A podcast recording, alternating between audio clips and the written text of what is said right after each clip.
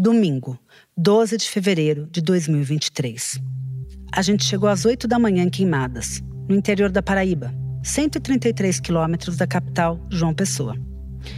A gente foi direto para a igreja da cidade, a igreja matriz, acompanhar a missa e a manifestação em homenagem às vítimas do caso que ficou conhecido como a Barbárie de Queimadas. Exatos 11 anos depois da tragédia, o mesmo dia da semana, um domingo. Não um domingo qualquer. E esse também não era um domingo qualquer. Cinco mulheres estupradas, duas delas mortas. Famílias destroçadas. Alguns residentes comentavam: ainda, até hoje, relembrando as meninas? Sim, é uma dor que nunca vai passar. O trauma acompanha a história da cidade.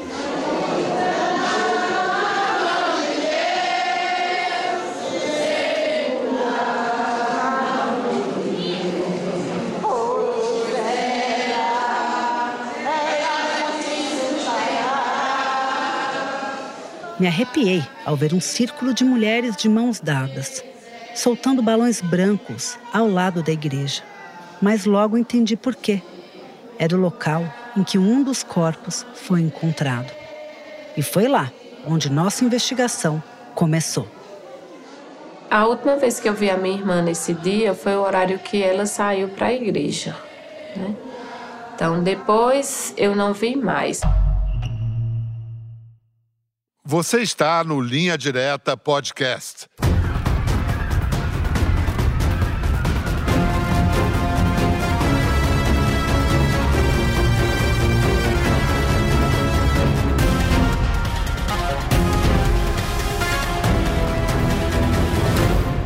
Uma versão estendida dos casos apresentados no programa exibido na TV Globo.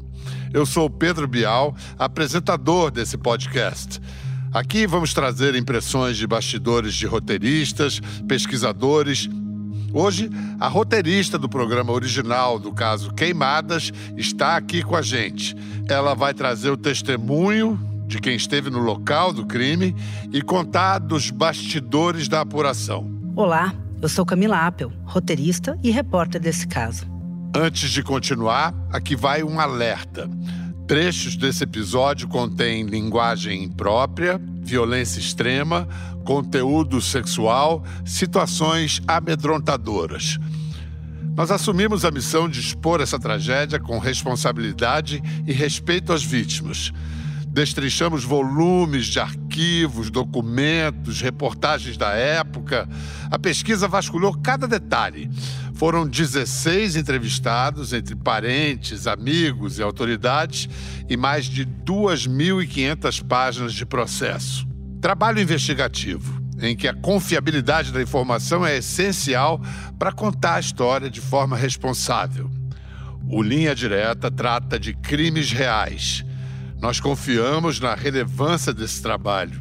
Agradecemos a sua confiança e atenção. Episódio A Barbárie de Queimadas. Queimadas é também chamada de Cidade das Pedras, por suas lindas formações rochosas, que a colocaram no mapa do turismo de aventura.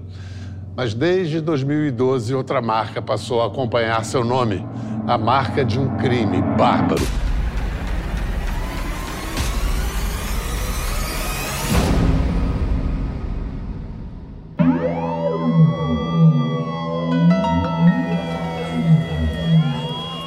Era sábado, 11 de fevereiro de 2012. Nesse dia, Luciano, amigo de Isabela e Michele, resolveu comemorar seus 22 anos. Quem organizou a festa foi seu irmão, Eduardo. Na lista de convidados estavam as irmãs Isabela e Priscila e a amiga Michele. Uma pausa aqui. Queimadas é uma cidade que tem uns 44 mil habitantes. Então é muito comum as pessoas se conhecerem. A família do Eduardo e Luciano e a família das irmãs, por exemplo, eram vizinhas. Conviviam há anos. Tios, avós, primos, todos se conheciam. Mas os pais desses dois irmãos, eles se mudaram para o Rio de Janeiro muito jovens, foram lá à procura de emprego. E aí, o Eduardo e o Luciano nasceram no Rio de Janeiro e vira e mexe iam para queimadas. Acabaram se mudando de vez para a cidade já adultos.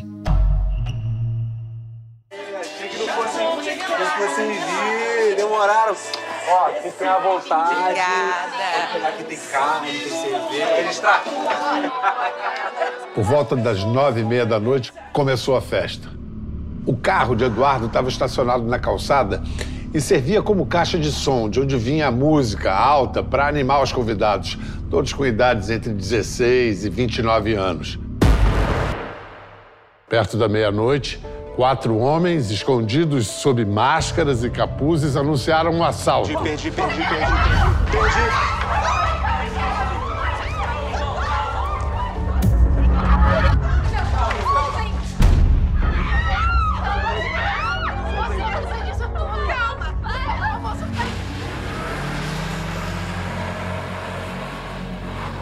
A escuridão serviu como armadilha, que terminou com a execução dessas duas jovens.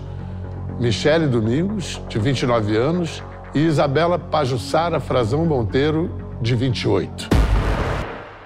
A minha irmã se chamava Isabela Pajussara Frazão Monteiro. Minha mãe gostava de uma música que fala no mar de Pajussara. E aí, tanto os amigos como nós, familiares, a gente é, conhecia, chamava ela por Ju.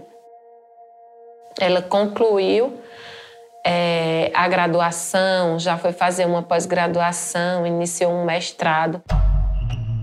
A outra vítima assassinada, Michele Domingos, era amiga de Isabela e de Priscila. Michele tinha 27 anos, era recepcionista de uma clínica dermatológica.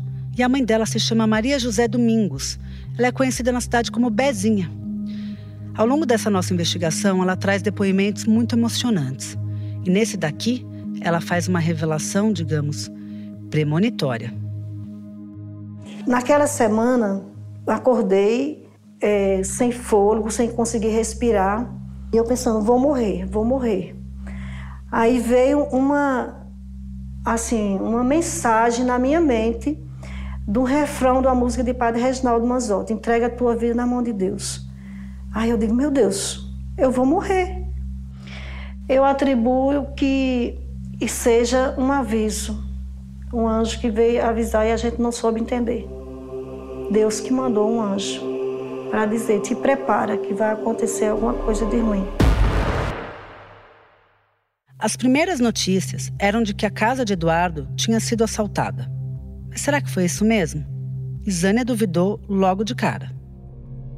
É, eu só fiquei sabendo o que tinha acontecido porque meu irmão ligou avisando que uma das minhas irmãs tinha chegado em casa, que também estava na festa, tinha dito que chegaram homens vestidos de papangu com máscaras tipo de monstro, né? Com revólver, dizendo que era um assalto e é, os criminosos tinham levado a minha irmã e Michele como refém. Eu desço com meu esposo, sem entender o que estava acontecendo, mas já achando que tinha alguma coisa errada.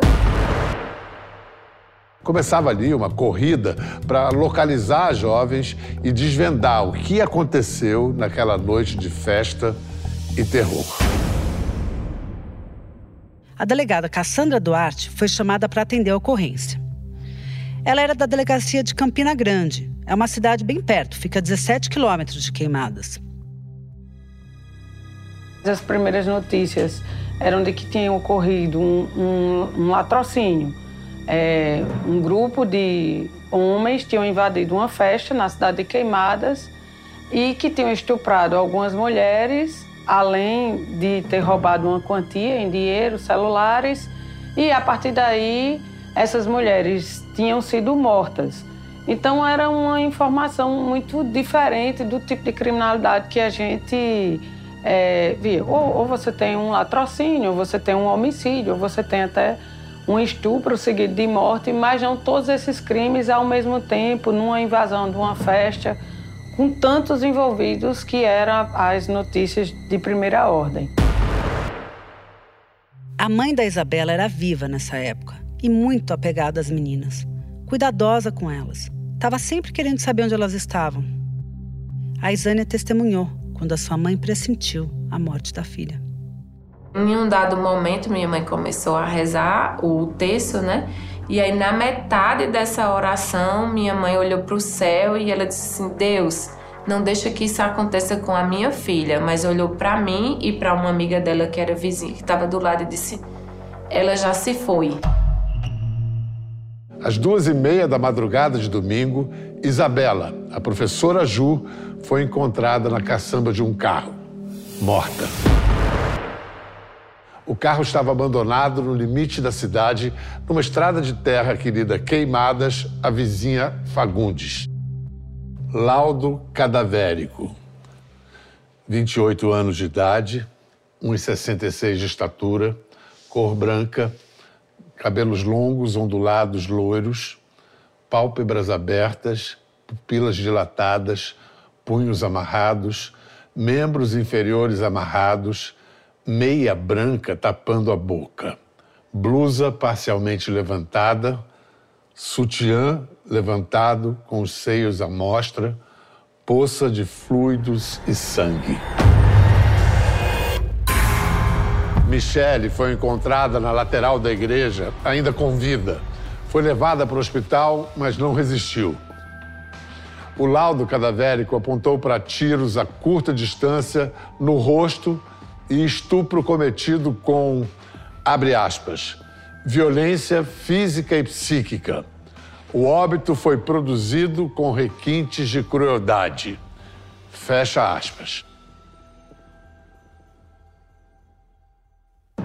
A partir da notícia de que as duas amigas desaparecidas tinham sido encontradas mortas e com sinais de violência e estupro, a investigação ganhou novas direções. Tudo indicava que aquela festa não tinha sido interrompida apenas por um assalto. A cidade no dia seguinte ficou uma cidade bem estranha, né? Sombria. O clima era de revolta. Enquanto a polícia buscava pistas sobre os assassinos e bloqueava estradas para impedir fugas, uma suspeita começou a ganhar força: a de que os agressores poderiam estar por perto, perto até demais.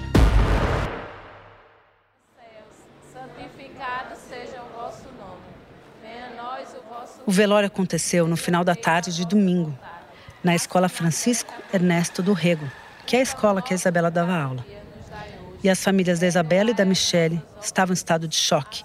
E esse daqui é o depoimento da mãe da Michele, da Maria José, a Bezinha. Eu não tinha coragem de ver, só chorando. Aí eu disse, eu não vou ver. Aí minha vizinha ali disse, você tem. Você tem, lembra de Nossa Senhora que pegou o filho dela morto no colo? Eu disse, eu sei. Maria, eu sou Maria, mas eu sou, não sou Nossa Senhora. Sou muito fraca. Ela disse, mas você vai ter coragem. Aí ela me pegou pelo braço e eu fui olhar. E eu me lembro aquele rostinho dela. E os dentes quebrados no tiro. O sentimento de tristeza, aos poucos, deu espaço para o de revolta. As famílias queriam justiça. E foi ali mesmo, no velório, que algo muito estranho e revelador aconteceu.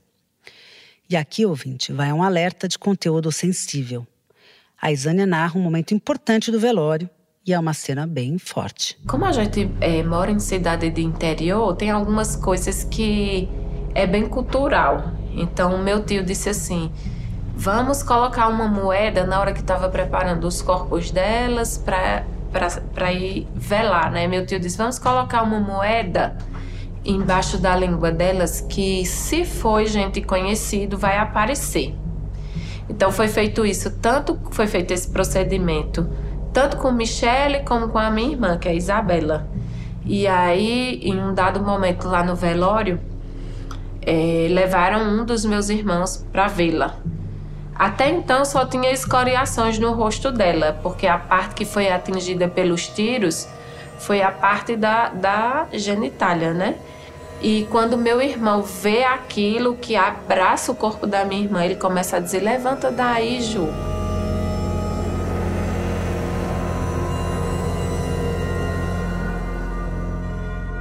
Quando meu irmão coloca o corpo lá de volta, a camisa dele estava toda suja de sangue. E tanto ela como Michelle começaram a, a sangrar.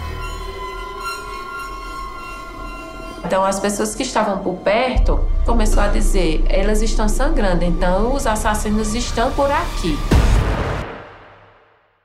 Quando a Isane me contou essa história da moeda, eu lembrei na hora da mitologia grega, do Caronte. Caronte é o barqueiro, que liga o mundo dos vivos ao mundo dos mortos, o mundo de Hades. E os gregos costumavam colocar moedas dentro da boca ou em cima da boca fechada dos cadáveres, para que a alma pudesse pagar o barqueiro Caronte e evitar de ficar penando por aqui, no mundo dos vivos. A crença popular se confirmou. Os criminosos estavam bem perto, no velório das vítimas, na fila das condolências. E ali estava também uma testemunha-chave, uma sobrevivente. Destroçada, mas com força e coragem para buscar justiça. O depoimento dela à polícia iria mudar toda a história. Lembram da Priscila, a irmã mais nova da Isabela? Aquela que eu citei no início do episódio? A Priscila, ela foi muito importante, ela se tornou uma testemunha-chave e tudo que ela escutou, viu e sentiu ali foi fundamental para que as autoridades pudessem decretar a prisão preventiva dos suspeitos desse crime. E aí, em um certo momento, rapidamente, Eduardo parece que puxou o portão foi fechando o portão e outras, outros foram entrando encapuzado e dizendo que era um assalto. Pé, de pé, de pé. Tinha uns usando uma máscara preta, uns usavam luvas pretas também e tinha outros usando uma máscara de carnaval. A gente correu todo mundo para trás, eu, minha irmã e Michele, e eles foram atrás da gente. Quando eles chegaram lá, eles Mandaram a gente sentar todos no chão. E começou a encapuzar e a colocar enforca gato nas mãos da gente. Eu coloquei a mão para trás e eu dei um espaço assim, porque eu, na minha cabeça eu pensei, né, se eles qualquer coisa eu me solto. E aí foi muito apavorado, sabe? Porque a gente não tinha como agir pra nada. A gente tava presa ali. Eles pegaram a minha irmã e levaram pra dentro de casa. Nesse momento tava um som muito alto. Mas aí eu, eu a minha venda ficou um pouco baixinha assim, sabe?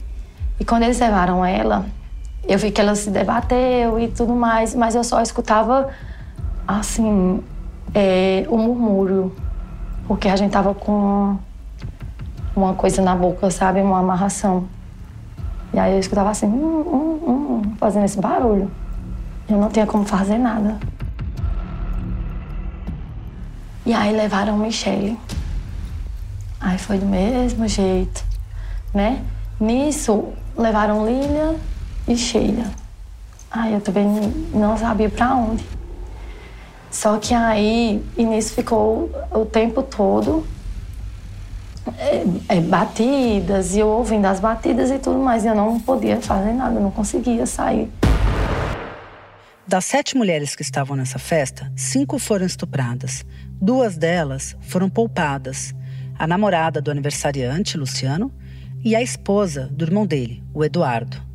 As cinco mulheres estupradas são as duas vítimas fatais, que é a Isabela e a Michele, a Priscila, irmã mais nova da Isabela e testemunha-chave dessa história, e outras duas amigas, Joelma e Vânia, que não quiseram nos dar entrevista.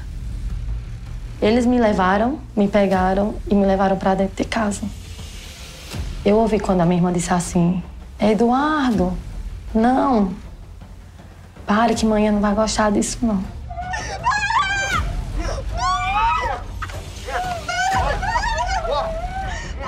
Aí eu ouvi.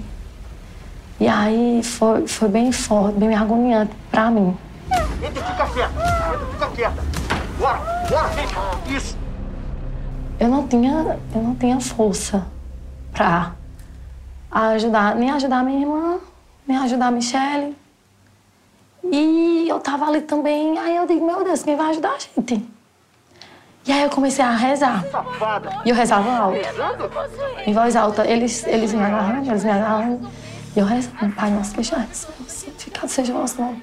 E eu rezando, e eu rezando, e ele me chamando de safada. E aí eu foi, foi no momento que eu tentei e consegui soltar as minhas mãos. Então eu comecei a me debater. E aí, é, como eu entrei assim no luta corporal com eles, eles deram uma coronhada na minha cabeça. E quando eles deram uma coronhada, aí eu caí no cantinho do quarto. Quando eu caí no cantinho do quarto, eu fingi que eu estava desmaiada. Pela fresta na venda, Priscila viu os agressores. Em meio à violência, ouviu, entre as últimas palavras de sua irmã, aquele nome: Eduardo. Ao sair do quarto dos fundos da casa, Priscila se deparou com a mulher de Eduardo, Lília, e com a namorada do aniversariante, Sheila, as duas intocadas. Mas não encontrou Michele nem Isabela. Quando eu escutei o silêncio, aí eu me levantei devagar e fui procurar minha irmã. Procurei minha irmã, procurei Michelle dentro de casa e não achei. Procurei debaixo da cama, procurei no banheiro, procurei em todo canto e não achava elas. Quando eu vi Sheila e, e, e Lília saindo do, do banheiro, elas estavam normalzinha, como se nada tivesse acontecido com elas. E quando eu vi aquilo, eu tive um impacto assim, eu digo, e aí elas perguntaram: o que foi, Priscila? O que foi? O que é que está acontecendo? Você viu alguma coisa? Aí eu disse: eu quero saber cadê minha irmã e Michelle. E aí Vânia saiu do quarto. Priscila, fizeram alguma coisa com você? Joelma também. E aí elas estavam muito assanhadas, descabeladas, machucadas, sabe? E elas só faziam chorar também. E aí, quando eu vi que não, tinha encontrado elas, aí eu corri para o lado de fora. Quando eu corri para o lado de fora, aí Eduardo entra. Quando Eduardo entra, aí ele diz: O que foi que aconteceu, Priscila? Aí eu disse: Eu quero saber cadê Ju e Michele. Cadê Ju e Michele, Eduardo? Cadê Ju e Michele, Eduardo? E aí eu corri lá para casa, desesperadamente. Eu corri, corri, corri. E ele gritou lá da casa dele, né? Pra onde você vai? Eu disse, eu vou contar pra amanhã. Na minha cabeça, já, eu já sabia que era ele e que era outra, as, os outros meninos que eu tinha reconhecido. Eu disse amanhã, né? Assaltaram a casa de Eduardo. E levaram as meninas. Eu disse, eu sei quem foi. Mas vamos achar as meninas, porque a minha preocupação era achar elas e elas estarem bem.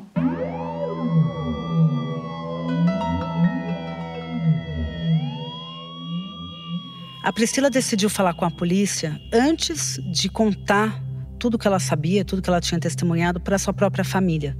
Ela ficou com tanto medo de, de ser perseguida, ela ficou com medo de morrer, que ela se calou e decidiu esperar e contar só para as autoridades, para a polícia, para a delegada, o que realmente tinha acontecido.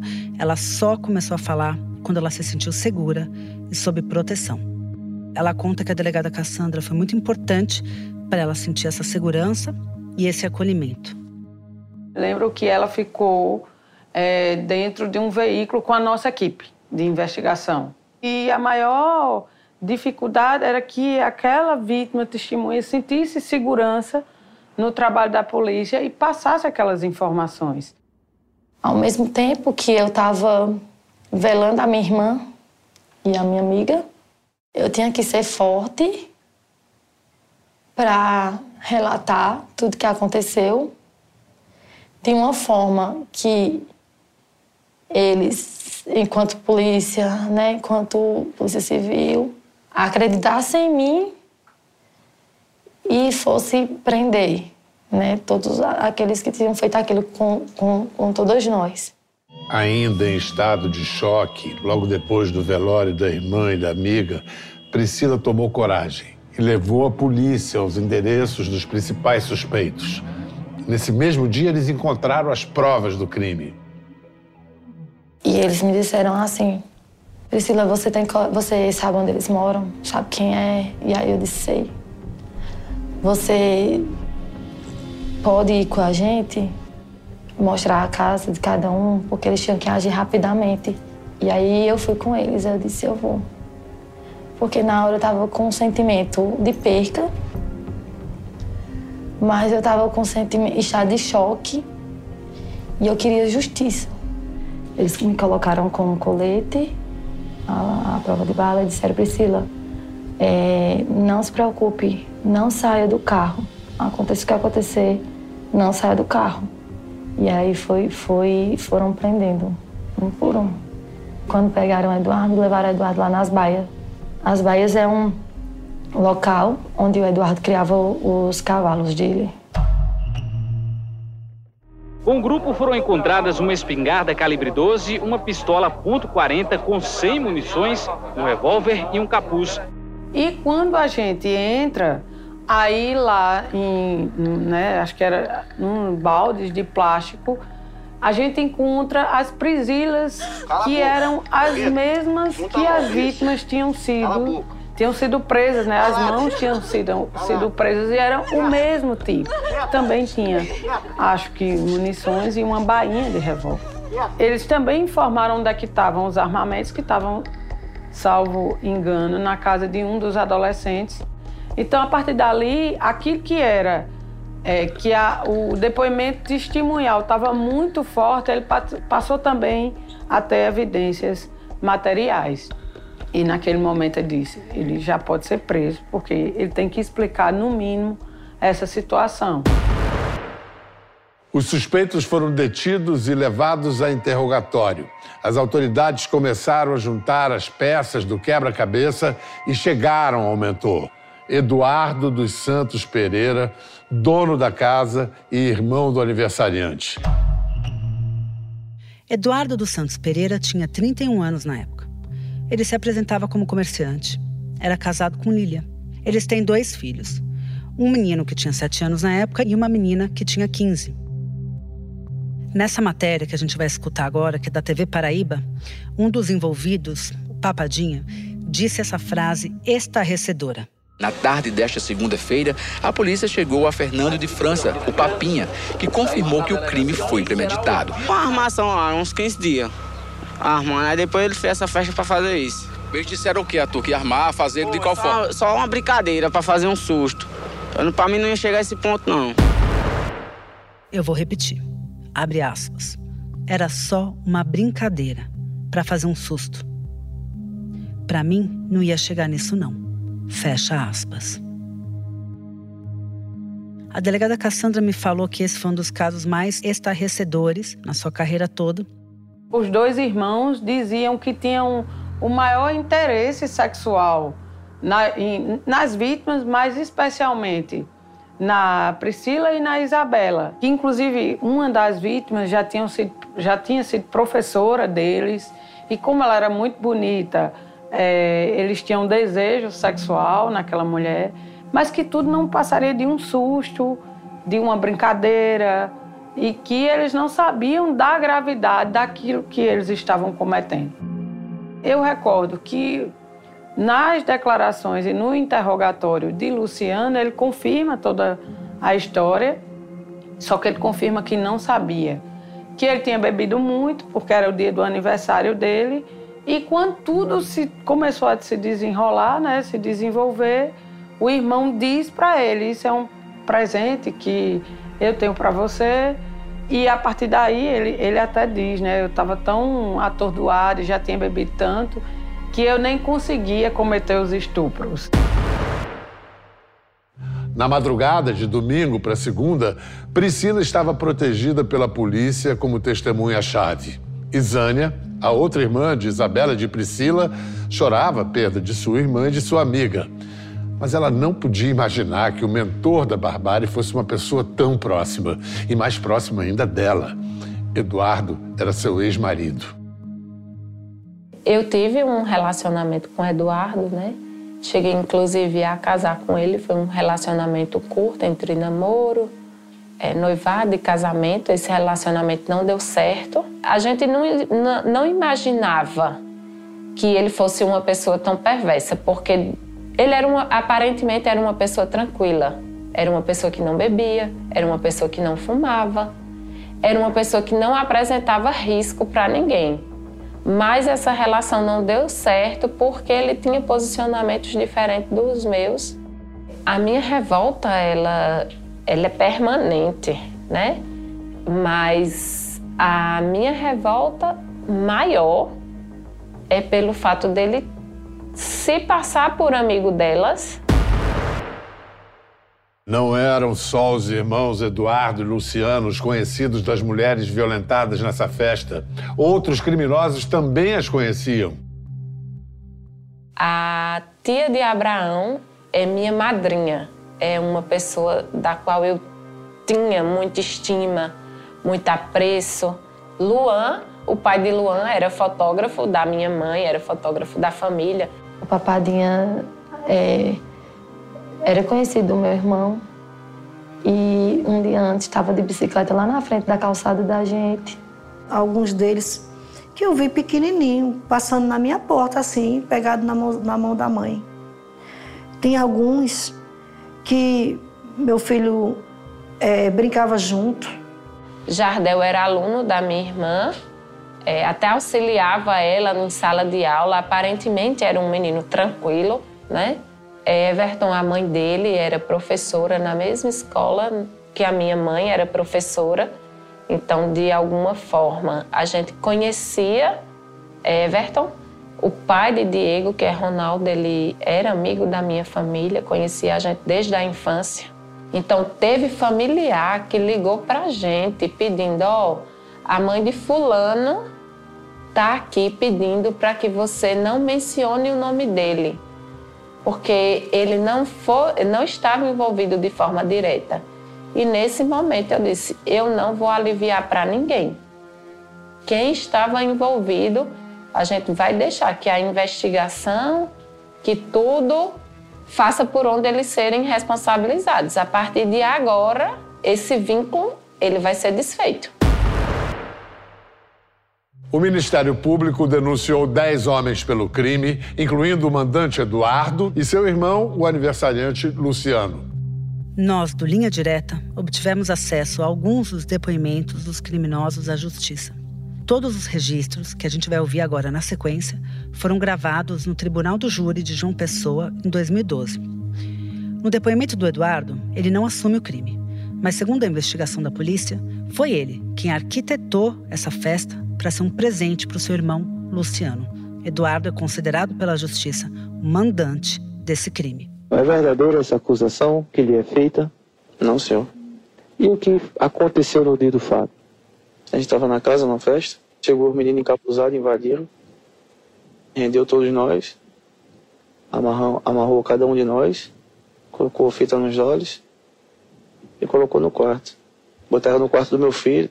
Depois tiraram a gente e colocaram no quarto lá atrás. Eu, a minha esposa, Sheila, Priscila, Vânia, Diego, Luan, Abraão, meu irmão. Você sabe por que, que estão imputando esse fato ao senhor? Até hoje eu não entendo, senhor. Agora a gente vai ouvir o depoimento do Luciano, irmão do Eduardo. Ele tinha 22 anos na época. O que é que você ouvia no momento que você saiu? Até então, nada. Porque você saiu do banheiro, você não ouviu nada. As pessoas estavam todas caladas e se encaminhando para algum lugar sem ninguém falar nada, nem gritar, nem dar ordem de assalto. Depois, quando já me renderam, que eu escutei o grito. O povo no, no quarto do meu sobrinho e no meu quarto atrás. E arma de fogo? Tinha. Capuz? Tinha. Isso que era um assalto. Até então achei que era uma brincadeira. Você ouviu algum barulho na casa? Escutei quando o Ju gritou pedindo socorro. Ju gritou pedindo socorro. E Priscila no quarto dizendo que a irmã dela estava sendo estrupada.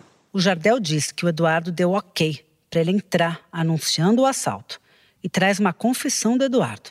Ele mandou a gente esperar, travou o carro para a gente não sair e, e mandou uma mensagem para mim, mandou eu contar até 10 e entrar. Vocês estavam de capuzes, de máscara de carnaval, como era isso? Tinha três de capuz e um de máscara. Quando vocês entraram, como é que vocês agiram? Tom anunciou o assalto, todo mundo foi lá para dentro. Vocês amordaçaram as pessoas, amarraram? Não, quem como foi amordaçou foi Abraão e Tom. Aí eu escutei quando, ele, quando ela chamou o nome dele. Nome ela dele? gritou, não, Eduardo, faz isso comigo não, que não. minha mãe não vai aguentar ver isso não. Aí Eduardo foi lá e falou que tinha matado as meninas. Daí eu me apavorei. Ele disse que teve que matar elas, que elas reconheceram ele. O Fernando, conhecido como Papadinha, tinha 20 anos. Ele também diz que o Eduardo confessou os crimes para ele. Alguém obrigou esses menores a, a- a amarrar as meninas ou já estava tudo combinado? Eduardo que mandou. Mas já estava tudo combinado? Eduardo e Luciano que mandou. Mas estava tudo combinado? Tá, eu tava só pra botar no quarto. Só. O que foi que fizeram com o Ju naquele momento? Ela começou a gritar. né? Eu disse, não, Eduardo, não, Eduardo. Então ela reconheceu o Eduardo. Reconheceu ele. Aí começou a agredir ela. Quem foi que estuprou Ju? Primeiro foi Eduardo, Hum. depois foi Abraão, Júnior e Luciano depois. Quem mais? Somente. Eduardo depois lhe disse que teve que matar as duas meninas para não se confiscar. Foi. Como foi isso? Isso teve que matar pra gente não ir preso. E se abrir a boca, mata tudinho. O Luan também tinha 20 anos e diz que Eduardo pediu para ele dizer que a Isabela pediu socorro ao Eduardo, ao invés de acusá-lo. Tem alguma coisa que você queira acrescentar em sua defesa? Eu só, só que Eduardo ficou ameaçando lá na hora que eu escutei Ju dizendo, faz comigo não. Ele disse, não, isso foi nela, ela dizendo que ele socorro. Eu disse, não, eu escutei ela dizendo, isso faz comigo não. Ele disse, não diga isso não. Conselho de sentença deste primeiro tribunal do júri da comarca de João Pessoa, o Sinédrio Popular reconheceu por maioria dos votos que o pronunciado Eduardo dos Santos Pereira praticou os fatos narrados na denúncia, matando as vítimas Isabela Pajussara Frazão Monteiro, conhecida por Ju, e Michele Domingos da Silva. Pelo sangue derramado, pelo clamor da sociedade e de toda a minha família, a justiça foi feita. Eduardo foi sentenciado a 108 anos de prisão. Seu irmão, o aniversariante Luciano, foi condenado a 44 anos. Os dois cumpririam pena no Presídio de Segurança Máxima da Paraíba, o PB1. Dos 10 condenados, nove já saíram do regime fechado ou já cumpriram sua pena.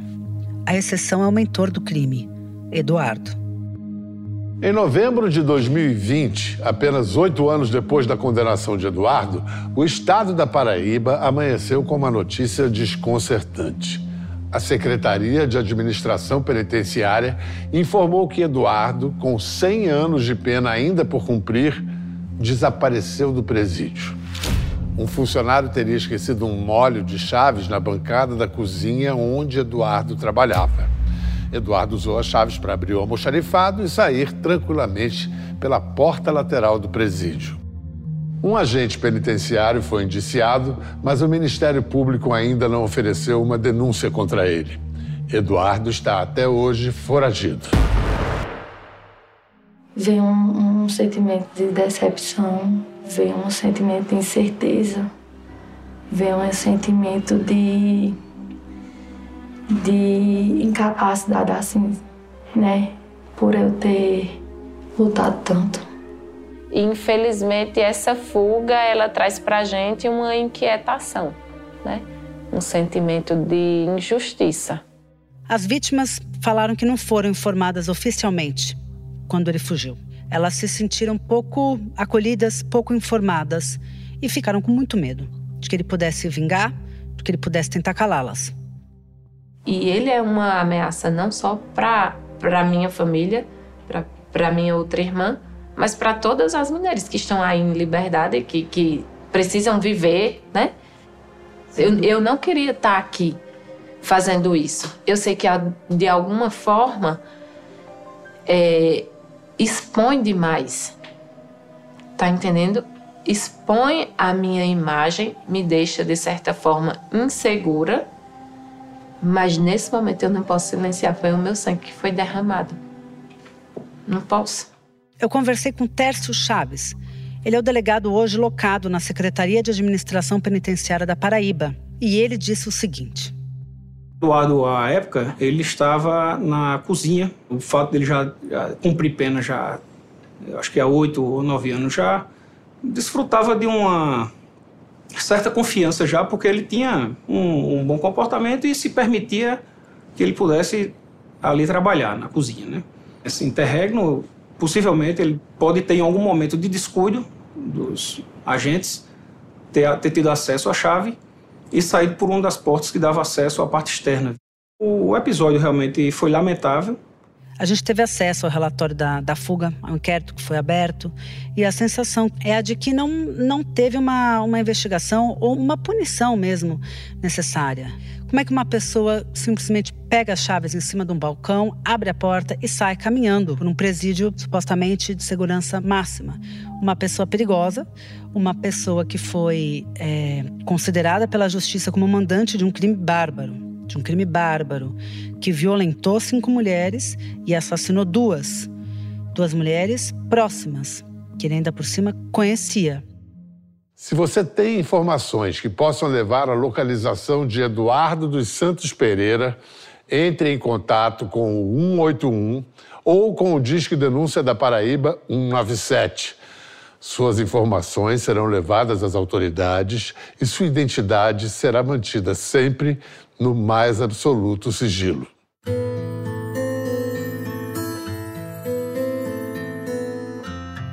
É necessário que a gente se fortaleça, relate e busque por justiça.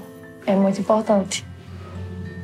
Então, que as mulheres elas possam ser né, fortes e, e se encorajem para buscar e lutar pela justiça. Se for preciso falar, fale, sem vergonha nenhuma. Mas é preciso falar. As homenagens às vítimas, ela se tornou um ato político, um ato político no sentido de que várias mulheres se mobilizaram para falar sobre o feminicídio, trouxeram dados sobre o feminicídio no estado é, trouxeram informações importantes, sinais de alerta, locais de acolhimento, como denunciar, o que fazer nessas situações. Então, essa manifestação, ela acabou sendo muito importante, trouxe, resgatou a memória da Michelle e da Isabela, mas também trouxe outras mulheres que foram vítimas do feminicídio no estado depois dessas duas mortes. Fizeram inclusive uma exposição com objetos dessas mulheres. Essa exposição foi bem, foi bem marcante. E teve uma cordelista, a Anne, ela é uma cordelista ali da, de Queimadas, e ela tocou, um, tocou um, no violino Amazing Grace e ela recitou um cordel que ela escreveu inspirada na morte dessas duas meninas. E uma frase do cordel que me marcou muito, que ela fala: somos todas mulheres de queimadas, porque todas nós estamos vulneráveis a, a esse tipo de, de crime, porque ele é cultural e sendo cultural ele também pode ser combatido. Acho que o que fica evidente aqui, o que esse caso de queimadas, além de todo o horror envolvido, ele confirma informações estatísticas que dão conta de que oito em cada dez estupros não são cometidos por estranhos, são cometidos por gente próxima às é, vítimas, exatamente. por conhecidos. Exatamente, como no caso de queimadas. E o número de. as estatísticas do feminicídio no Brasil tem crescido muito. A cada sete horas uma mulher morre, são quase três por Ao menos por três por, por dia. Eu, Pedro, eu, eu saí de queimada sentindo muito, muita admiração por essas mulheres. Elas tiveram que resgatar uma, uma coragem enorme para falar com a gente. Tinham muito medo, têm muito medo, mas resolveram falar porque entenderam a importância disso. A relevância de se lembrar desse caso é, terrível de um estupro coletivo, premeditado e que sai de um suposto possível controle que não há em situações como essa e degenera em homicídio, é uma relevância é, clara. O estupro ainda é um dos crimes com maior índice de incidência, é cometido centenas de vezes por dia. É, é, um, é uma tragédia nacional a questão da violência sexual contra mulheres e, e principalmente sabendo que essa grande maioria, maioria absoluta dos estupros são cometidos por pessoas próximas às vítimas. Então é muito importante a gente lembrar de casos exemplares que nem por isso são extraordinários, eles são representativos de um estado de coisas, de um quadro de, de criminalidade é, que nós temos que combater de todas as maneiras, nós temos que tomar consciência de que esses índices de estupro, de violência contra a mulher, é, são inadmissíveis para quem tem um projeto nacional como, como temos. Então, é de grande relevância contar essa história para que a gente se dê conta de que aquilo não ficou no passado, está no presente e não pode estar no futuro. Você acabou de escutar a história A Barbárie de Queimadas. Eu fico por aqui e até a próxima. Obrigado, Camila, por ajudar a contar esse episódio do Linha Direta Podcast. Você sabe, você foi essencial para que as vítimas e os parentes se sentissem seguros e à vontade para falar.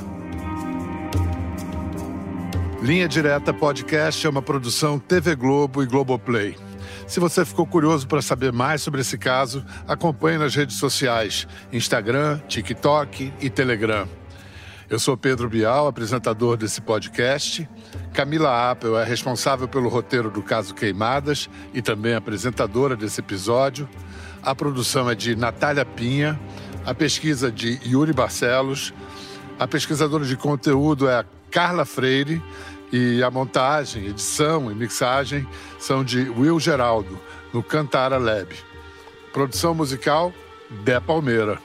Direção geral do Linha Direta, Jean Carlo Belotti e a diretora artística é Mônica Almeida.